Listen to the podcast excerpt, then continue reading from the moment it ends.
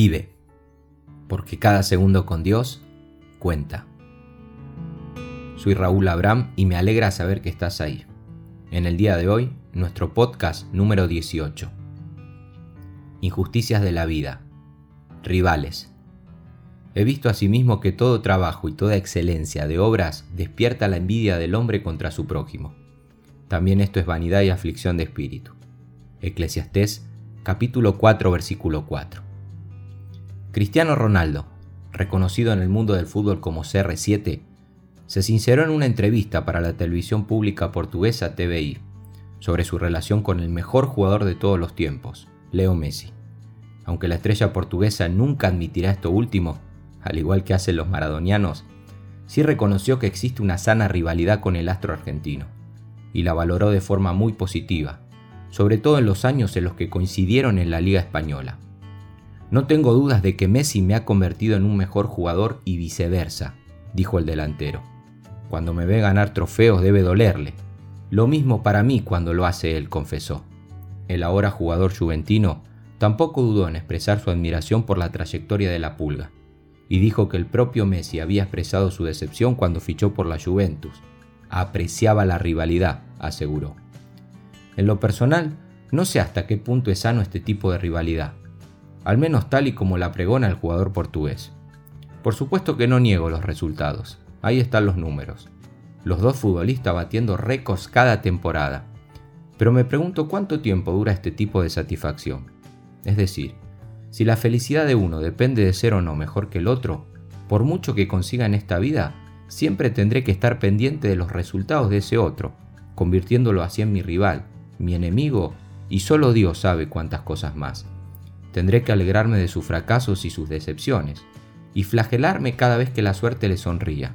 Es de locos, o de vanos, según nuestro autor. Veamos.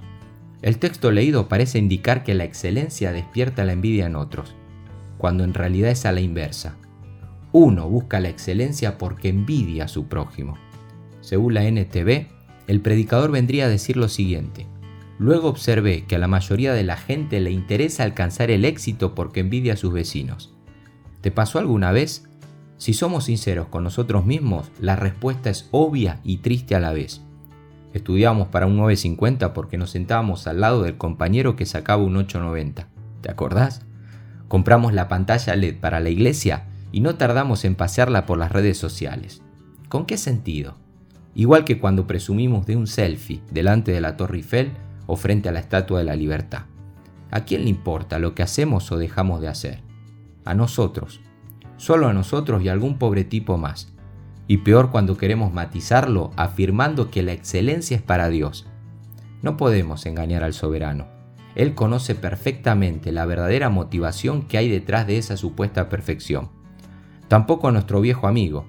Hace tiempo que viene observando esta tónica debajo del sol hombres que procuran el 10 solo para sentirse superior al otro. ¿Qué razón tenía Santiago en el capítulo 3 de su epístola?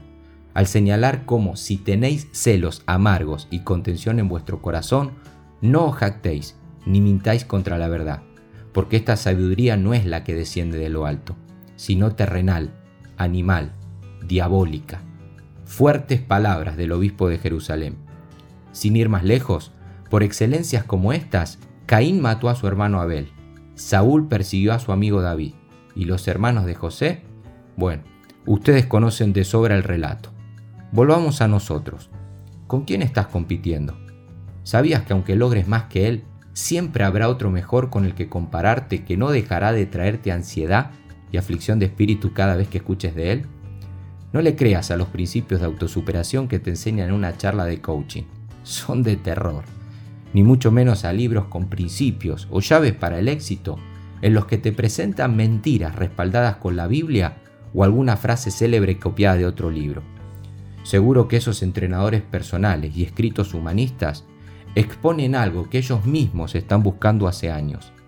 Ambición por resultados, mayor productividad, dejar una huella en este mundo. Y yo te pregunto, ¿de verdad necesitas todo eso? Es como navegar una tarde por tu cuenta de Facebook pensando de manera errónea que hay gente que se lo está pasando mejor que vos. No es así, pura fachada, amigo. No tenés que competir con nadie, ni con vos mismo, como algunos suelen argumentar. ¿Para qué? No necesitamos autosuperarnos, sino autonegarnos. Solamente entonces podremos dar el fruto que Dios espera de cada uno.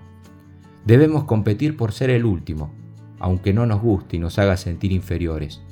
Todos queremos ganar, siempre, incluso aunque nos cueste perder una amistad de años. Tenemos que gloriarnos más en nuestras debilidades que en las fortalezas estudiadas en un FODA. Aceptar que somos vulnerables, limitados, o como dijo el más grande que pisó esta tierra, aprended de mí, que soy manso y humilde, y hallaréis descanso para vuestra alma. Qué gran verdad. Descanso es lo que necesitamos. Apagar el teléfono y dejar de compararnos con otros. Vivir nuestra vida sin mirar al vecino. A fin de cuentas, la excelencia no está en los resultados, sino en dejar que Dios examine nuestro corazón y nos limpie de todos los celos amargos y a saber cuánta basura más que llevamos dentro. Hoy termino así de claro. No te enojes y espero que en ningún momento se te haya pasado por la cabeza que CR7 es mejor que Leo. Olvídate. Te espero la próxima semana. Chao amigo.